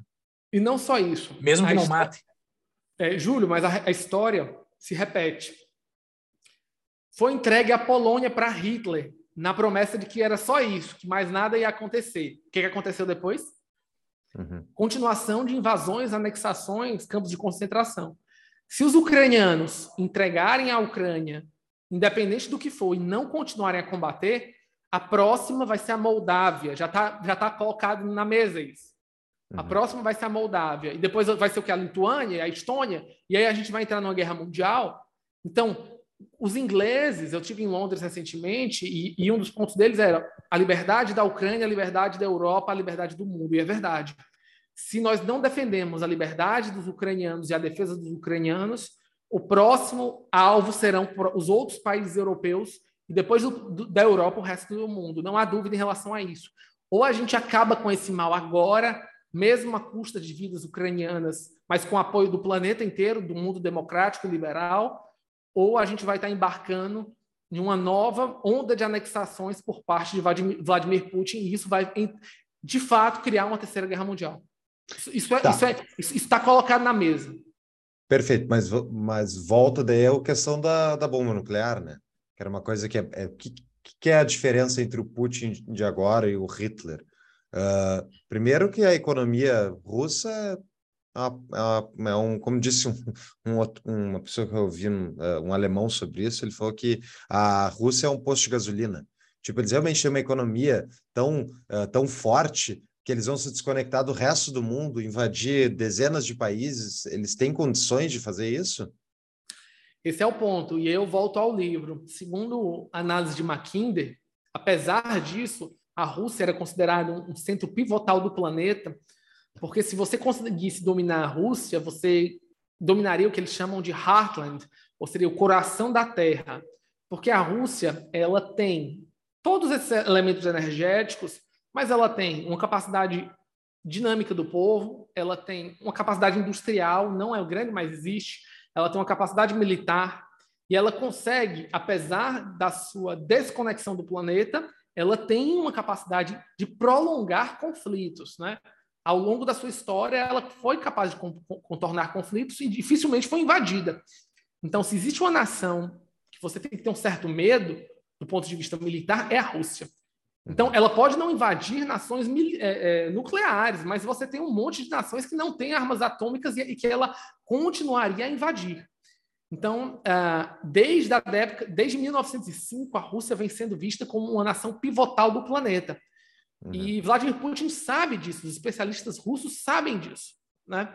Então, uh, do ponto de vista prático, ela poderia continuar a fazer ataques com o domínio da Ucrânia. Isso seria péssimo para todo o planeta, porque as outras nações teriam que re, re, re, é, revidar. Então, eu, eu, concordo com você do ponto de vista de que ela não é uma grande economia mundial, mas é uma grande nação, é uma, é uma grande potência, e ele, o, o governo russo consegue moldar internamente o que a nação russa vai fazer de uma maneira muito forte. E isso é muito difícil das nações democráticas. Então, ele consegue arregimentar setor, a grande maioria do setor da sociedade para os interesses do Estado. Então, isso é, isso é perigoso. Porque uhum. a gente vê como ele consegue fazer esses elementos, tanto do ponto de vista industrial, do ponto de vista político e do ponto de vista de pensamento. Então, é, eu prefiro não arriscar, eu prefiro não. não é, é muito melhor para a gente parar isso agora do que deixar para ter que combater na Moldávia, no norte da África, e isso, isso tornar um, um caos que vai invadir é, exércitos de outros, de outros países. E, e, as denúncias de que denúnciam e as suspeitas de que o Putin está com uma doença terminal e, e isso justificaria porque ele está tentando fazer isso antes que ele é, entre numa decrepitude física? Eu acho, eu acho que ele não está com uma doença terminal, mas acho que está velho, né? Ele já está com 71 anos, eu acho, apesar dele ter um bom físico e tal, tá lá em cima dos polar. É, exato. Mas, mas... Ele tá com uma mão travada ali, pelo jeito, né? É, uma, mão, ele fica segurando a mesa, né? Quando é. ele vai dar entrevista. Quando ele caminha, mas... ele não mexe ela também. É, é, é, é dizem que ele está tomando muito a rédea desse processo de, da, do conflito com a Ucrânia, que isso é muito ruim para desmoraliza os generais, né, as ordens dos generais.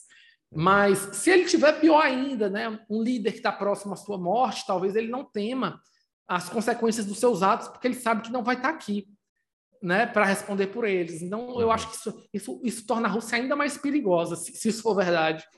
Tá, mas, mas a Rússia, vamos lá, eles estão com uma dificuldade enorme de tomar a Ucrânia. Eu até vi, eu não sei se é real, é, eu, te, eu me pergunto tudo que eu vejo sobre essa que guerra. Que é real, né? O que, que é real, porque tem muita desinformação proposital. Então, eu tinha visto um vídeo, supostamente, de um ministro da Defesa da Ucrânia, dando uma entrevista na TV, falando que por que, que, a Ucrânia não caiu? Porque eles se prepararam depois de 2015 lá, eles entenderam que a Rússia ia voltar para pegar mais território e eles iam fazer uma preparação militar e eles têm uma organização militar para se defender e é por isso que eles não caíram. Claro, obviamente tem todas as armas que estão ganhando do Ocidente. Isso é real? Como é que tu enxerga? Por que, que a Rússia não adquiriu ainda nenhum pedaço permanentemente da Ucrânia?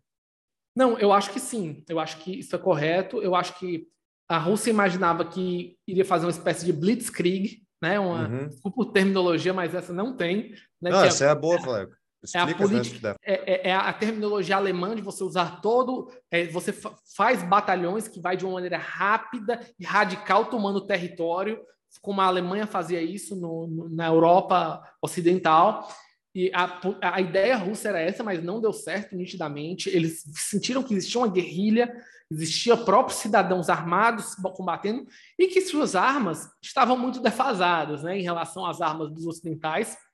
Eles perderam quase todos os seus drones, né, é, por causa de armamentos antidrones e antiaéreos do, do Ocidente, principalmente armamentos ingleses.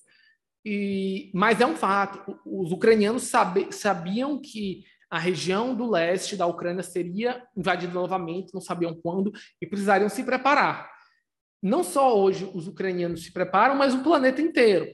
O Japão hoje volta a se armar, a Alemanha aumentou os seus gastos e vai fazer o maior pacote de investimentos em gastos militares desde a Segunda Guerra.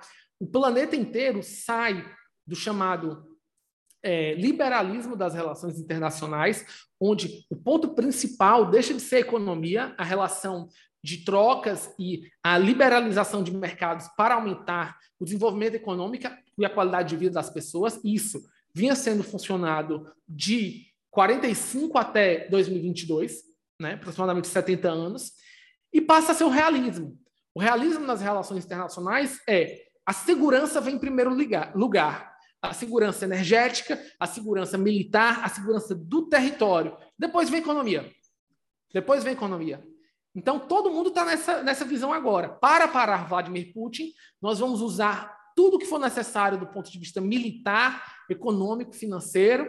Depois a economia a gente dá um jeito. Por quê? Uhum. Porque da última vez que isso foi invertido, a gente terminou na Segunda Guerra Mundial, porque não colocaram a defesa em primeiro lugar. E os ucranianos entenderam isso. Para surpresa positiva do Ocidente, Vladimir Putin tem um exército mais mal treinado e menos tecnológico do que a gente imaginava.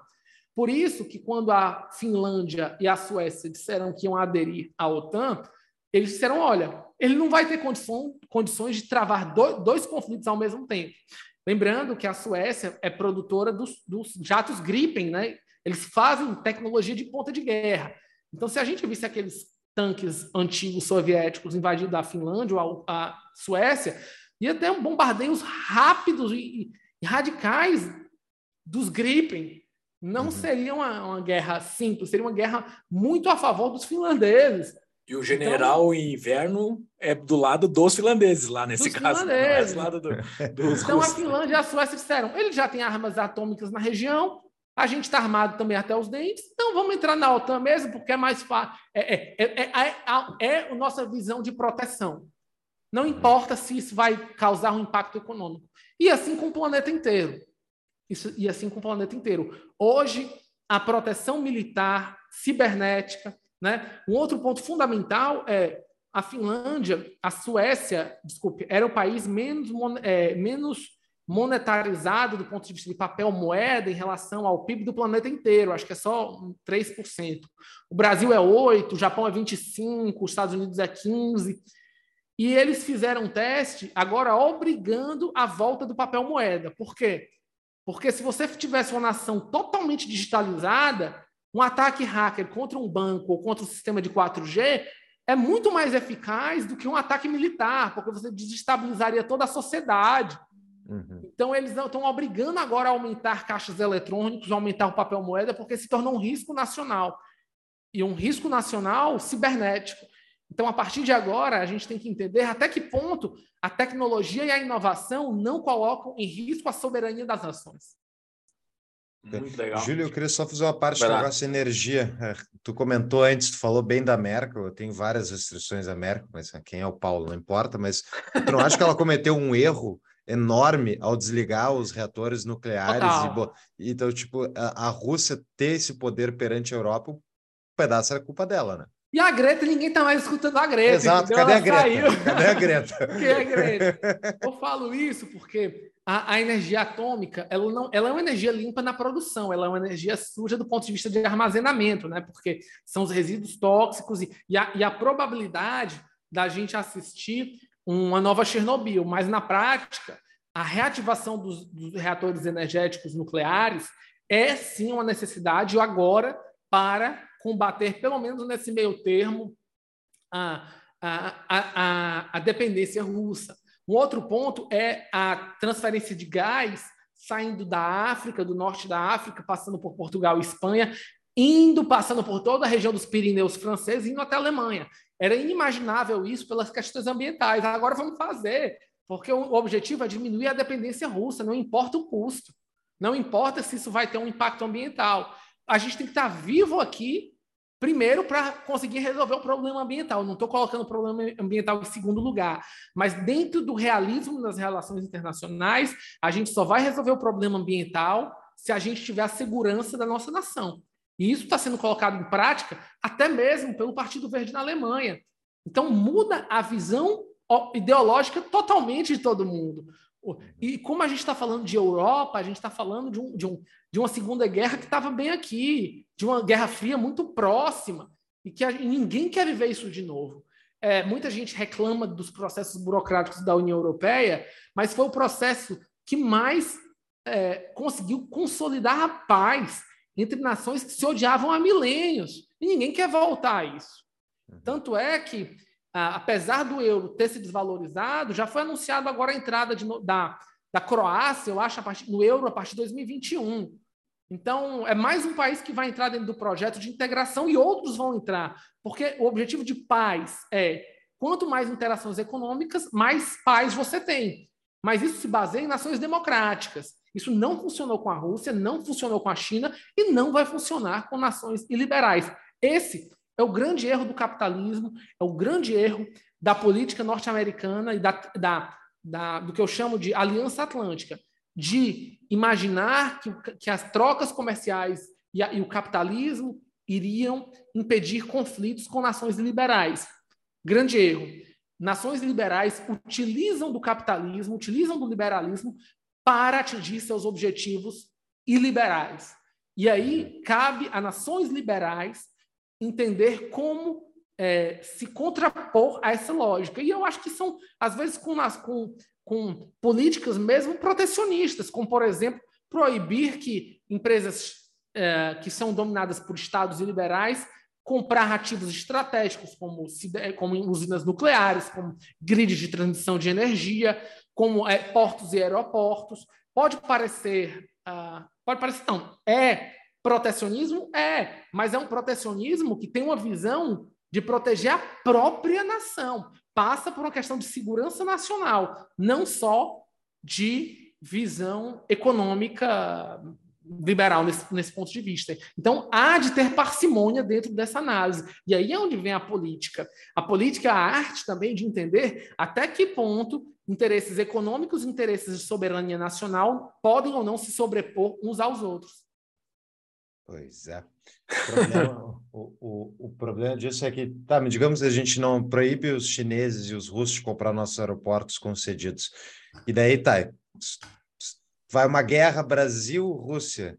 O que, que eles vão conseguir fazer aqui com o aeroporto no meio do Brasil? Tipo, o que, que é. Tá, eles vão derrubar talvez uns aviões, talvez seja uma coisa realmente um ataque, assim, mas na prática eles estão do outro lado do planeta e não vão conseguir controlar nada, nenhum ativo que está tão longe deles. Como é que eles resolvem essa equação? Vou dar um exemplo onde eu estou. Fortaleza e Natal eram os, as são os pontos geográficos mais, portos, mais próximos da Europa. Uhum. Fortaleza-Lisboa é um voo de seis horas e meia, muito rápido. É um voo super rápido. É. Uh, isso é estratégico do ponto de vista militar. Uhum. Não é à toa que o, o forró, né, que a gente tem como gênero musical, eram os bailes dos americanos chamados For All, que poderiam não só os americanos, mas também os, os locais eh, se misturarem com os soldados na época da Segunda Guerra. Isso significa que a, a, a, o ponto geoestratégico do Brasil para a alocação de mísseis, é, é, principalmente de é, mantimentos, você pegar, um, por exemplo, um porta-aviões ou um submarino e reabastecê-los nas, nas praias do Nordeste brasileiro, é fundamental se você quiser fazer um ataque aos Estados Unidos ou à Europa. Uhum. Então, nós temos um, um, ponto de vista geográfico, principalmente no Nordeste, fundamental para os americanos e para uh, os uh, os europeus. E sem falar no, no, no, na região do, norte, na base de Alcântara, se você quiser mandar satélites, que é, é, um dos poucos pontos no mundo, são aproximadamente 15 pontos no planeta, que tem uh, uma, boa, uma boa localização para lançar satélites. Então, do nosso ponto de vista, o Brasil tem uma capacidade militar muito importante. E é tão importante que os, os, o, é um dos poucos países na América Latina que, os, que não aceita é, que navios norte-americanos façam reconhecimento, estejam nas nossas águas. Vários países aceitam, o Brasil não aceita, nunca aceitou esse acordo americano, não sei aí os motivos né, militares americanos, mas os americanos não têm é, é, nenhuma USS Fleet rodando os mares brasileiros por uma decisão soberana americana. Então, não há dúvida que num conflito, o, o, os nossos portos e aeroportos, principalmente no Nordeste, seriam de, fundamentais importan de fundamental importância. Muito bem. Cara, e nessa, vamos trabalhar no C aqui, né? Eu sei que é complicado trabalhar no C, mas uh, o que poderia ser feito, né? Para que não tivesse ocorrido essa guerra? O que que... O, Teria alguma coisa para se fazer para não ocorrer ela? Olha, do ponto de vista prático, teria, mas não acho que hoje a gente. Acho, acho que veremos isso nos próximos meses e anos. Teria que ter tido uma política acertada entre os altos interesses ucranianos, por exemplo, russos, por exemplo. A não entrada na OTAN deveria ter sido martelada pelas autoridades ucranianas. Nós não vamos entrar na OTAN. Mas nós vamos entrar na União Europeia com, com limitações militares do ponto de vista de tropas na, no nosso território. isso poderia ter sido negociado com um objetivo de impedir essa, essa, esse, esse, esse, essa invasão. Outro ponto, a liberalização de gás na Ucrânia com prerrogativas de determinação russas em, em, em esferas de preferência. Era o outro interesse russo nessa parte comercial. Não foi adereçado de maneira correta.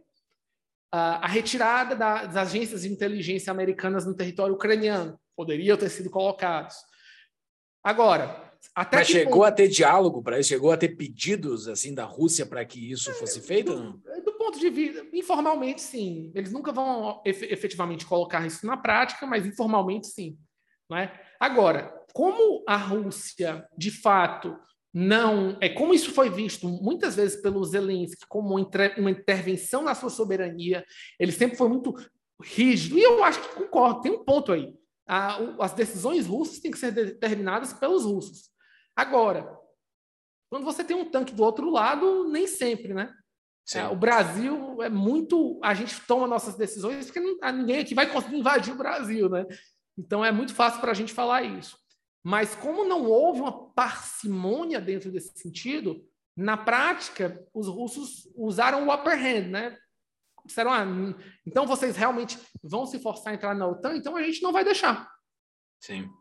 Mas, uh, assim, militarmente, uh, existe esse, esse, essa, essa tensão eterna entre nações e em fronteiras, principalmente quando chocam civilizações, que é o que acontece bem nessa região, que eles ficam sempre se testando, né? A gente no dia a dia a gente não fica sabendo disso, mas eles estão sempre se testando, um fica testando o outro para saber qual é o tempo de reação do outro em, em tempos de paz, né? Eles mandam eles mandam um, um avião bem na borda para ver quanto tempo que o outro reage para chegar até esse avião. Se um dia o cara não o cara deixar de reagir, fica bastante claro que é simples invadir. Uh, o, isso a Rússia brincou, fez essa piruou ali na, ali na, ali na fronteira por anos, né? Sempre fazia esses exercícios ali e, e a Ucrânia olhava. Não dava para a Ucrânia ter posicionado alguma coisa na borda ali, enquanto a, a Rússia, porque foi o maior exercício que a Rússia já fez, né? A Rússia foi, fez um exercício, ah, não, eu não vou invadir. Ah, não vou invadir. Mas até que fez um baita de um exercício gigante, e daí a, Aí tava a Ucrânia, na cara. Exato, e a Ucrânia não fez nada, não podia botar alguma coisa na borda, não tinha como o, o que fazer. Build a wall. É muito difícil. é muito difícil. Eu acho que as tropas ucranianas, eles não só eram em número menor, mas também eles imaginavam que se fizessem toda uma alocação de defesa naquela região, poderia vir um outro batalhão pelo norte, pela Bielorrússia, com as tropas de Lukashenko. Pelo mar também, né? É, pelo ar, pelo Mar Negro. Então é complicado a gente fazer esse assessment hoje, né? Esse, esse, essa análise. Mas na prática, eles sabem da sua uh, incapacidade. E até então, até a invasão, eles não tinham é, é, equipamentos ocidentais e nem os ocidentais iriam enviar tentando afrontar a Rússia. Então, eles estavam sozinhos e eu acho que foi até então realmente a melhor opção que eles fizeram. Pessoal, uma breve pausa aqui na nossa programação para você que está preocupado com o futuro do Brasil. Se você está pensando em alternativas no exterior, conheça os serviços da nossa parceira, a CETI. Eles têm quatro e-books à venda que ajudam você a entender como se internacionalizar. Os quatro e-books são Desafio Nômade Digital em 28 Dias, Investimento para Iniciantes, Enciclopédia de Segundas Cidadanias e a Enciclopédia de Bancos Offshore. É isso aí. E os capítulos iniciais estão disponíveis para consulta gratuita lá no site deles. E caso vocês tenham se decidido em sair do Brasil, está naquela dúvida de onde é que eu posso ir, a CETI também tem uma consultoria personalizada disponível. Se você ficou interessado, entre no link do Tapa para ganharmos uma comissão caso você contrate um serviço deles. O link está no nosso site, tapadamainvisível.com.br barra bandeiras voltamos para o episódio.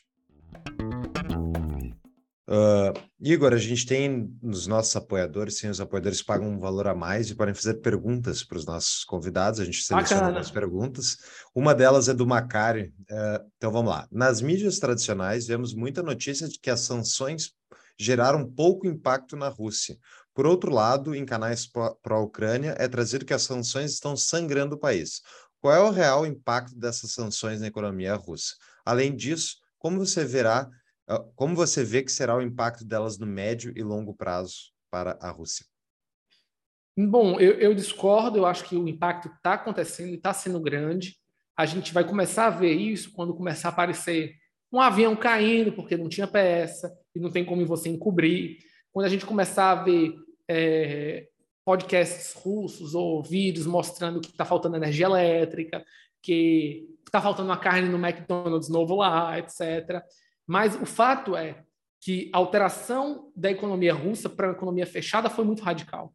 Eles, por outro lado, eles têm uma grande quantidade de reservas internacionais que estão utilizando para bancar a guerra e bancar a economia como um todo. Mas isso vai acabar. Eles vão começar a não ter capacidade de honrar as suas divisas externas. Isso deve ocorrer do meio para o final do ano.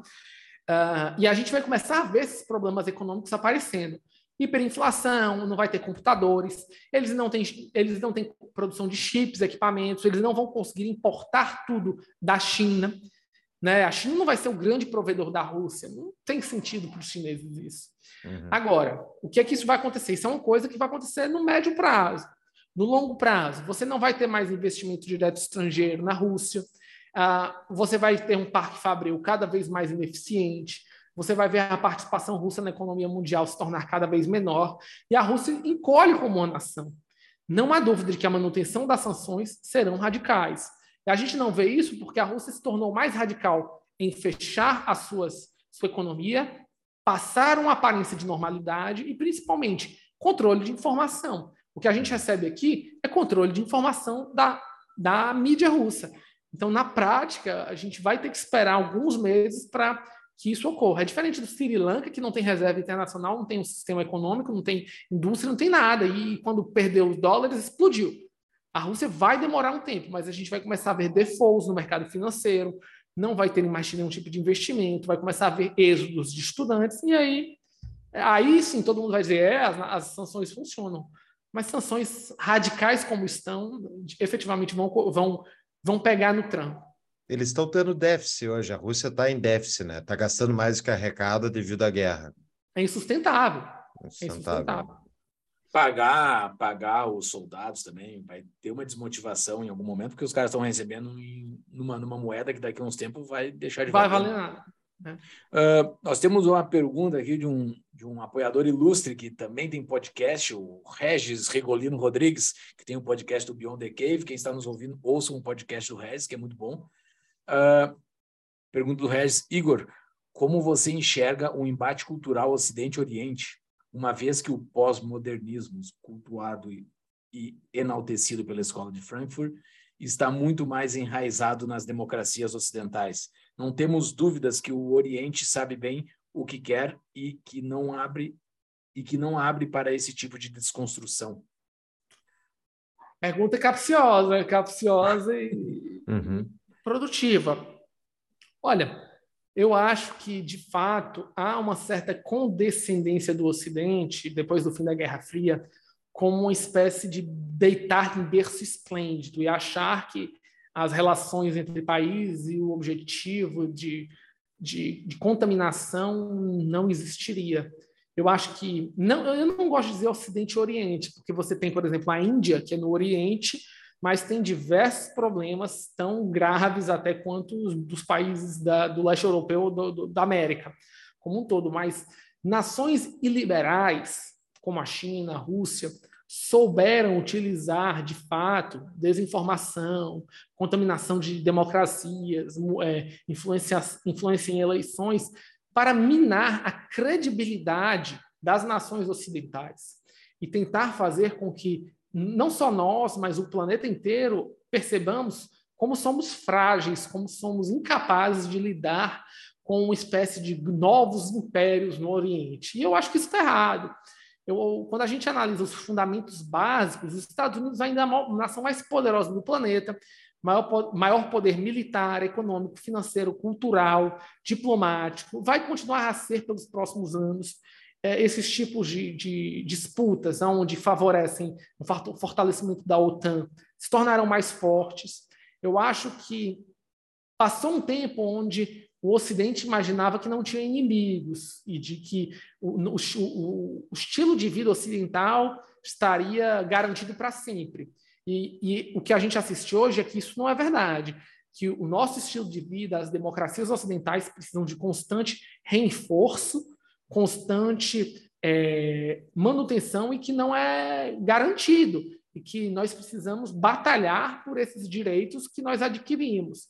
E isso significa inclusive uma batalha é, do ponto de vista de uma nova Guerra Fria com nações é, iliberais, que vão tentar de tudo para moldar o século XXI à sua imagem, não a imagem dos vencedores da Segunda Guerra Mundial. Esse é o meu ponto de vista. Então, a gente está assistindo, mas por outro lado, eu acho que o Ocidente acordou e eu acho que cada, depois da guerra da Ucrânia, o Ocidente está cada vez mais unido e pensando coletivamente nos, próprios, nos seus próprios princípios. Então, eu acho que foi assim, uma espécie de saculejo que melhorou bastante a nossa, a nossa visão. Acho que a Rússia e a China não estão preparados ainda para usarem pronomes de tratamento Meu diferenciados. Deus. É por isso que eles vão perder. Nem ter uma vice-presidente que usa azul, né? Não sei se você viram o vídeo da Kamala falando, né? Olha, eu acho, que esse, é, é, eu acho que esses pontos aí ainda estão muito na bolha, sabe? Eu acho é, que é, tomara, tomara. Quando você toca mesmo para o cara que é o decision making, que é o general cinco estrelas no, no Pentágono, ou quando você toca para o alto comissariado alemão de, de, decisão, os caras ainda são muito hardliner, entendeu? E no uhum. final é, é, é, isso que, que, que vai contar a decisão que vai ser feita, entendeu? E, e, eu, e eu ainda acho que o, o impacto de grandes grupos empresariais movidos pelo lucro e pelo capitalismo dentro das nações ocidentais ainda são infinitamente superiores a a gente ficar aqui decidindo quanto, quantos tipos de banheiro vão existir. Isso do ponto de vista global. Perfeito. Não estou dizendo, não dizendo que isso não é importante, mas eu estou dizendo que existem coisas que são importantes para setores da sociedade e para algo intra-países e outra, outros que são é, valores e determinações de sociedade como determinação de disputas entre países. É isso o meu ponto. Não, exato. É, é específico. Para mim, o, o, preço da erva mate é importantíssimo, mas eu não quero passar isso para todo mundo. Isso é para mim. Isso é para mim. O resto do Brasil não tem que se preocupar com isso. Se alguém Exato. quer se preocupar com um banheiro, que se preocupe, é, não tem nenhum problema. Eu, todo dia de manhã eu como tapioca em vez de pão. Assim, é uma, uma cultura muito mais. Eu, minha família vem do interior do Nordeste, então é uma coisa cultural, mas nem por isso eu não estou preocupado com o preço do trigo, né? Tipo. Uhum. A gente te, tem um, um, Vou botar na show notes aqui, até o, o, Arthur Weiler, um dos nossos patrões, sugeriu um vídeo que a, acho que foi feito pela própria alguma agência de propaganda russa, uh, convidando as, as pessoas a virem morar na Rússia. Não sei se tu viu esse, Igor. Ele fala assim: ah, aí a Rússia é um lugar que tem grandes escritores, grande isso, é. grande aquilo. E daí. Pelo que dizem, é, esse é vídeo foi produzido pelo consulado da Rússia na Espanha. Pelo que eu entendi, é. era esse, essa é a origem desse vídeo. Eu vou botar no show notes, vale a pena ver, porque é muito engraçado, né? O país em guerra, sofrendo com sanções internacionais e dizendo, não, aqui é muito melhor, vem para cá. E no Mas... Brasil, assim, tu olha, parece é o Brasil dos anos 80, porque na propaganda tá, aqui tem belas mulheres, aqui, sabe, é um negócio meio que no Ocidente isso já tá um pouco meio estranho, assim, de tu vender, né? o, mas o Arthur fez uma pergunta, uh, vamos lá. Depois de meses de sanção, cerco econômico político, barreiras comerciais impostas à Rússia, ainda assim o país balança a balança comercial favorável e resistente, apesar da forte baixa em seu PIB. Em contrapartida, inflação galopante nas, nas potências ocidentais, desabastecimento, crise energética sem solução. Inclusive, eu vi uma notícia que estava batendo tipo mil ou dois mil euros o custo de energia na, Uh, para famílias na Inglaterra, não sei se chegaram a ver, tinha um valor absurdo assim. Uh, racionamento de insumos agrícolas, escalada nas operações militares no mundo todo. Igor, você diria que Putin está ganhando a briga de braço com o Ocidente? Não. A diferença é que nações ocidentais falam a verdade, né? O governo francês, o governo alemão, o governo inglês, americano estão falando a verdade. Ó, a gente tem inflação, o problema é esse. Nós estamos não, fazendo... tanto, não tanta verdade, né? Não ah, tanta. A, a, a, inflação é culpa do Putin. Né? A inflação é, é, tipo, tem um monte de mentira também. Não, tá, mas, né? mas você não bota debaixo do tapete. A diferença não é. Não consegue, né? É, é. Existem, existe, existe de, de, desabastecimento na Rússia, existe controle de preços, existe manutenção utilizando as reservas internacionais para encobrir a inflação. Mas a gente já viu, o brasileiro é calejado com isso. Todas essas políticas de controle econômico, no final, explodem. O governo não consegue controlar tudo por, por muito tempo. E a gente está a 160 dias da guerra, então eles estão controlando ainda. Na hora que isso explodir, vai ser de uma maneira muito radical. E assim, vai ser muito pior. E vai ser no momento onde o novo arcabouço econômico do Ocidente vai estar sendo colocado, novas fontes de energia, uh, valores uh, de preços vão estar estabilizados, a gente vai ver, já estamos vendo agora os produtos de alguns mercados caindo, barril de petróleo, trigo já sendo movimentado e milho uh, com o fim do bloqueio. Então, eu acho que é o seguinte: esse é o preço que nós estamos pagando economicamente para impedir o avanço russo na Europa. Esse é o preço. Isso é um fato e consequências que sabe, sabíamos disso, mas vai passar. Isso não, esses efeitos eles não têm base fundamental do ponto de vista econômico, é, um, é uma coisa conjuntural. Quando isso passar, as nações ocidentais vão estar numa melhor forma, infinitamente maior do que vai estar a economia russa, sem credibilidade, destroçada e sem apoio internacional para se recompor. E lembrando, essas nações têm a impressora de euro e a impressora de dólar que pode não estar sendo utilizada agora por causa do movimento inflacionário, mas na hora que a inflação é, é, arrefecer, são armas importantíssimas que os russos não têm. Excelente. Cara, e assim, a gente está nesse embrólio, né? De, no, ma, novamente, estamos no dia 9 de agosto de 2022, eh, pode mudar o cenário até esse episódio ir para o ar pode acontecer alguma coisa, começar uma guerra em Taiwan, não vamos falar disso agora, mas o, o, como, é que, como é que pode ser os possíveis desfechos dessa guerra? Porque uh, o, a, a, a Rússia já pegou uma faixa de terra no leste ali da Ucrânia, aparentemente vai ser difícil tirar a Rússia dali. Uh, o, como é que fica assim o, o Zelensky e o, e o Putin admitem que é, agora tem uma nova fronteira? O Zelensky? Não né? A OTAN e, e o Ocidente e o Putin definem que agora tem uma nova fronteira e vamos ficar numa paz para a Rússia poder voltar a ter contato com o mundo externo. Não, vamos deixar a Rússia sofrer o inverno todo, porque agora está daqui a dois meses começa o, o, inverno aqui no, aqui no hemisfério norte, então, que é um fator importantíssimo. A gente no Brasil, a gente não tem ideia de quanto o clima muda completamente dentro de um ano, né? Então, muda completamente a economia do país, e eles estão se preparando para isso. O que, que vai acontecer? Qual é o desfecho? Reconhecer uma nova fronteira, a Ucrânia brigar eternamente por essa fronteira, por essa fronteira e não ter paz nunca? Qual as tuas, os teus caminhos de paz, assim, os teus caminhos de desfecho, não de paz, mas de desfecho? Eu só vejo um cenário, tá? É um cenário onde a Rússia vai tentar proclamar algum tipo de vitória e vai tentar anexar na prática várias das regiões que elas já tomaram. Os Estados Unidos e vai ter algum tipo de acordo de cessar fogo. Não sei se é um acordo de paz ou só um um, um, um armistício, como a gente vê nas Coreias, uh, e alguma negociação de retirada de sanções, mas não vai ser imediato. As sanções vão perdurar até, mesmo depois do fim do conflito, para mostrar que efetivamente essas sanções vão pegar no pé dos russos.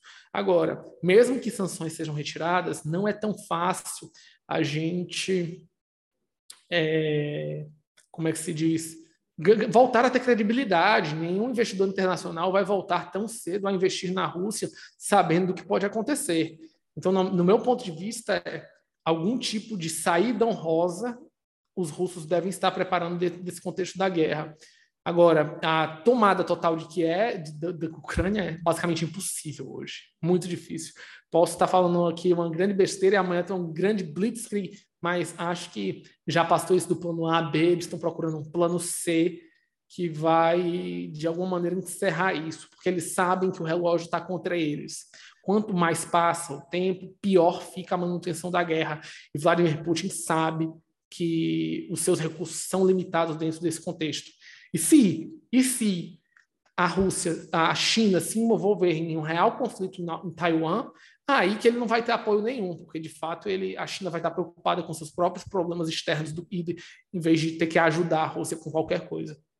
Mas daí uh, uh, a perda disso que eles já conquistaram também é meio difícil de ocorrer. A Ucrânia pegar de volta Donbass e e aquelas outras terras ali do leste? É difícil, é difícil, mas no longo prazo, os ucranianos têm muito mais capacidade de continuar recebendo recursos e armas e tentar reconquistar do que os russos de manter, entende?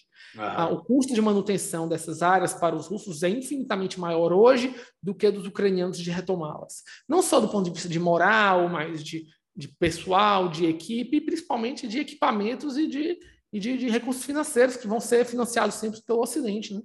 Sim, e a, enquanto a gente grava aqui, ou agora, algumas horas atrás, ocorreu uma explosão gigantesca. Os vídeos são absurdos de uma explosão da. Dizem que é a maior base aérea da Rússia na Crimeia. É um negócio absurdo, pelo jeito, se foi a base aérea deles na Crimeia. Então, se está tendo algum contra-ataque, alguma coisa, aparentemente está sendo feito nesse agora. momento que a gente está falando aqui. Né?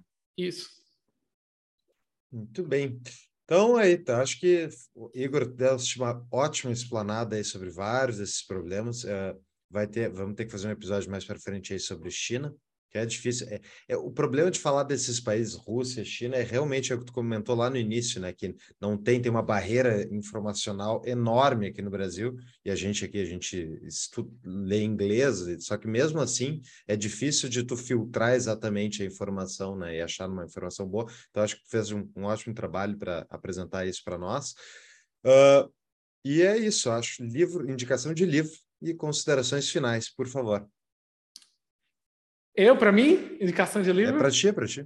Eu não sabia. Ah, Indica algum desculpa, aí sobre o tema que tu. Sobre o tema, alguma tu, coisa sobre o tema. Goste. Tá, é, eu, liberalismo, acho que é interessante a gente falar sobre isso.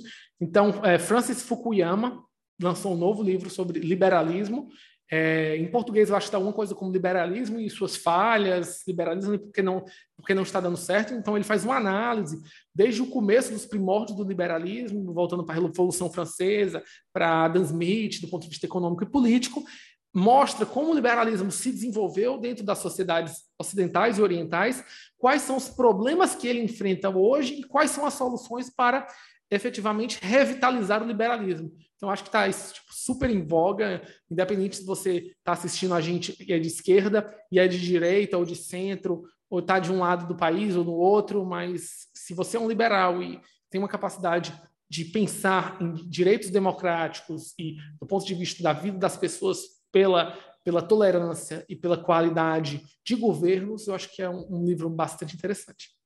Ótimo. Até ia te pedir outra questão, que é tu comentar um pouco do teu canal, né? Tu tem um Instagram profissional, então explicar ah, só para é. onde é que eles podem te encontrar. Isso mesmo. Eu estou no Twitter, estou no Instagram também. É, vou ver aí se eu faço um canal no YouTube falando isso, ainda estou em, em, análise, mas é o i, arroba imlucena, arroba imlucena.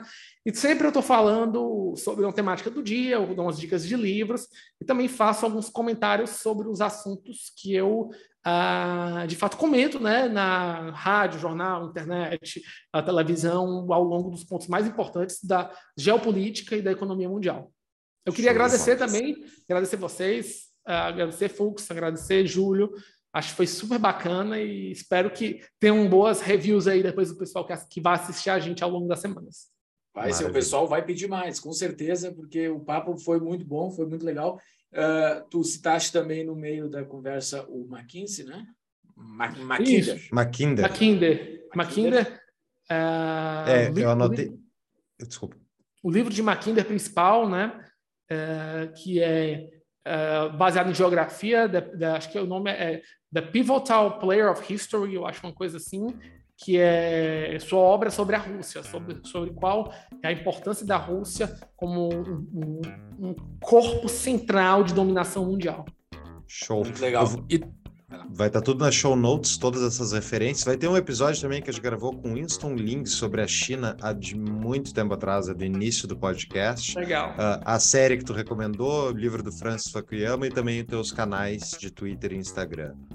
E também foi citado sobre energia nuclear no meio da conversa aqui. Nós temos um episódio sobre energia nuclear que é o episódio 184, estará lá nas nossas show notes. Tem bastante conteúdo aí, pessoal. Igor, muito sucesso para ti. Valeu e até uma próxima, cara. Obrigado, Obrigado, gente. Um prazer e até a próxima. Tá.